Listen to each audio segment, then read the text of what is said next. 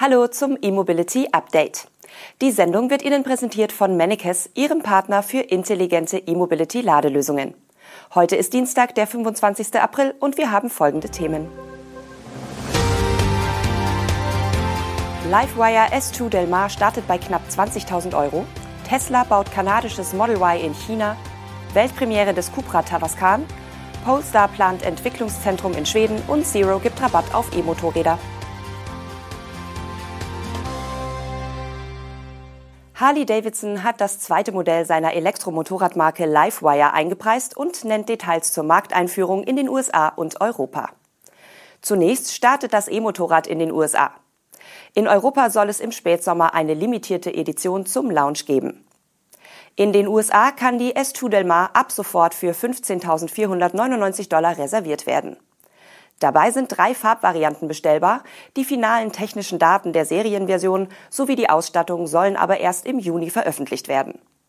Wer bereits jetzt blind bestellt, soll seine S2 Del Mar bereits im Juli erhalten können. Dann sollen die Auslieferungen beginnen. In Europa kann die Livewire S2 Del Mar ab dem 27. April reserviert werden. Für den europäischen Markt werden aber zunächst lediglich 100 Exemplare einer Lounge Edition verfügbar sein, die ab September in vier Ländern ausgeliefert werden sollen. Konkret handelt es sich um Deutschland, Frankreich, die Niederlande und Großbritannien. In Deutschland beträgt der Preis für die S2 Del Mar European Lounge Edition 19.990 Euro. Bei der Reservierung wird eine Gebühr von 100 Euro fällig. Im Herbst kommt das E-Motorrad für die hiesige Saison allerdings zu spät. Auch gibt es die European Lounge Edition anders als das US-Modell nur in einer Farbe. Dabei handelt es sich um ein einzigartiges Himalaya Weiß Finish, wie der Hersteller schreibt. Lack und Grafiken werden in einem fünftägigen Prozess von Hand aufgetragen. In den vier europäischen Lounge-Märkten soll es jeweils eine Veranstaltung geben, bei der Interessenten das Elektromotorrad begutachten können. Das deutsche Event soll am 29. April in Berlin stattfinden. Harley Davidson hatte die Livewire S2 Del im Mai 2022 vorgestellt. Das zweite E-Motorrad der Amerikaner basiert auf einer neuen Plattform, bei der das Akkugehäuse als tragendes Bauteil ausgelegt ist und der klassische Rahmen entfällt. Der E-Antrieb leistet 60 kW und beschleunigt das 200 Kilogramm schwere Motorrad in 3,5 Sekunden auf knapp 100 kmh. Tesla will einem Agenturbericht zufolge erstmals in China produzierte Elektroautos nach Nordamerika verschiffen. Dazu soll Tesla Anfang April in seinem Werk in Shanghai mit der Produktion einer für den kanadischen Markt bestimmten Version des Model Y begonnen haben. Das berichtet Reuters unter Berufung auf einen Insider und ein Produktionsmemo. Demnach sollen im laufenden zweiten Quartal im Shanghai-Werk rund 9000 Einheiten für Kanada gefertigt werden. In China stellt Tesla das Model Y bekanntlich mit LFP-Batterien her. Sowohl das Model 3 als auch das Model Y werden lokal verkauft, aber auch nach Europa und in andere Märkte exportiert. Tesla bezeichnet Shanghai gerne als Drehkreuz seiner Produktion. Dort soll es eine jährliche Fertigungskapazität von 750.000 Fahrzeugen geben. Anlässlich der jüngsten Geschäftszahlen gab Tesla-CEO Elon Musk zudem bekannt, dass das Tesla-Werk in China die niedrigste Kostenstruktur aller Tesla-Fabriken aufweise. Der Export nach Nordamerika wäre freilich neu, denn dort betreibt Tesla im kalifornischen Fremont ein lokales Werk mit einer Jahreskapazität von 650.000 Fahrzeugen. Zu der Agenturmeldung passt aber, dass Tesla in Kanada den Verkauf einer günstigeren Model Y-Variante eingeläutet hat.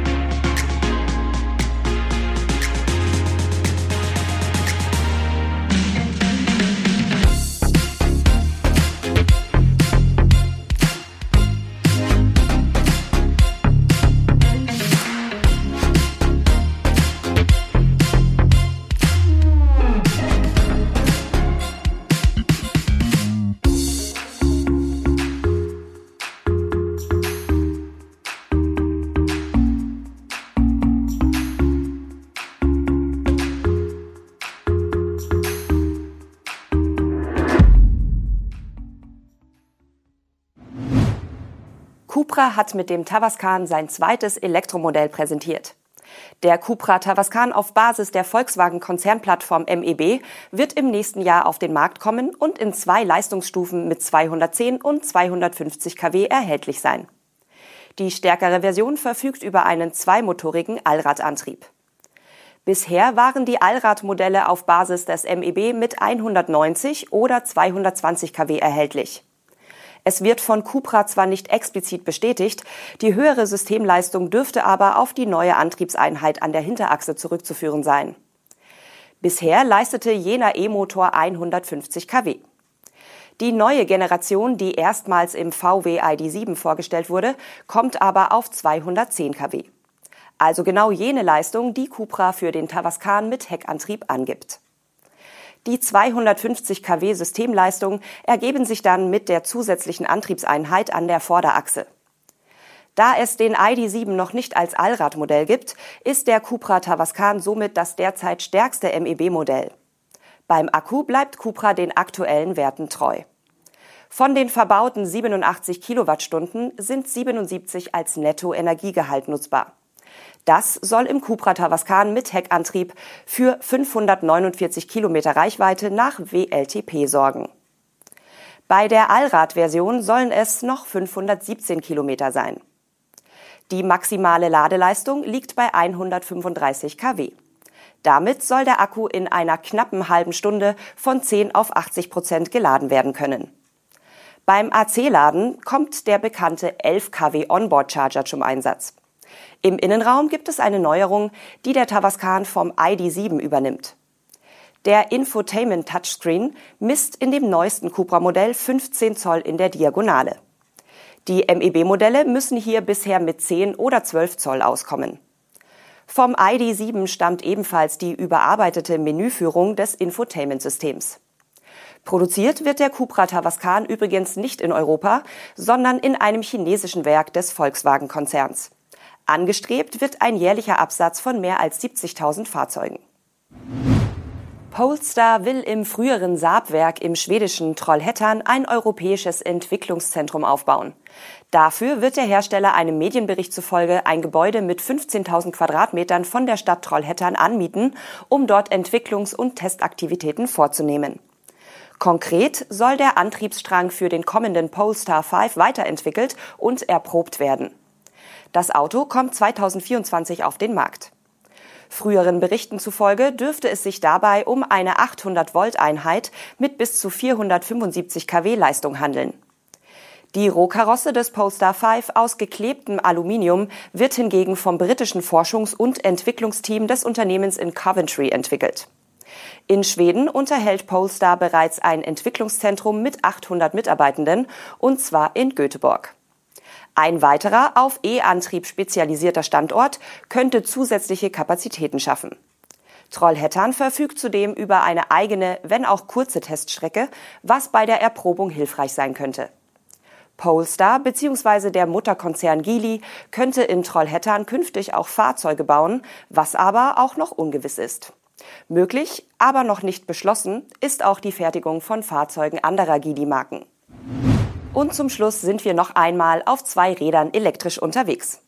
Um das bisherige Fehlen staatlicher Zuschüsse für E-Motorräder in Deutschland auszugleichen, lobt Zero Motorcycles zum Start in die neue Saison hierzulande eine eigene Prämie aus. Diese Go Electric Förderprämie beträgt abhängig vom Modell 1500 oder sogar 3500 Euro. Den Zuschuss gibt es einer Pressemitteilung zufolge ab sofort beim Kauf eines neuen Zero-Motorrads der Modelljahre 2022 und 2023. Das Fördervolumen sei allerdings begrenzt und damit auch die Dauer der Prämienaktion, wie es heißt. Wie hoch das Budget ist oder bis zu welchem Zeitpunkt der Rabatt gilt, teilt Zero Motorcycles leider nicht mit. Auf der Homepage ist allerdings der Vermerk zu finden, dass die Aktion am 31. Mai endet. Wir haben beschlossen, nicht mehr auf mögliche staatliche Prämien für Elektromotorräder zu warten und daher unser eigenes Förderprogramm gestartet, kommentiert ein Manager des Unternehmens. Mit dem Rabatt ist bei den deutschen Händlern beispielsweise das Flaggschiff DSRX statt für 26.550 nun für rund 23.000 Euro zu haben. Das Naked Bike SR kostet nun rund 17.500 Euro und die leichte City-Maschine FXI knapp 13.700 Euro. Die Aktion gilt laut Zero Motorcycles auch für die 11 kW Motorräder, die bereits ab 16 Jahren mit dem A1-Führerschein bewegt werden dürfen. Die Nachfrage nach E-Motorrädern ist in Deutschland steigend, wenn auch auf sehr niedrigem Niveau. Rund 1600 E-Motorräder wurden 2022 hierzulande neu zugelassen.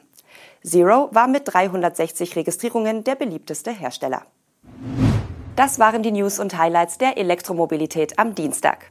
Die Sendung wird Ihnen diese Woche präsentiert von Mennekes, Ihrem Partner für intelligente E-Mobility-Ladelösungen. Das nächste E-Mobility-Update erscheint am morgigen Mittwoch. Bis dann.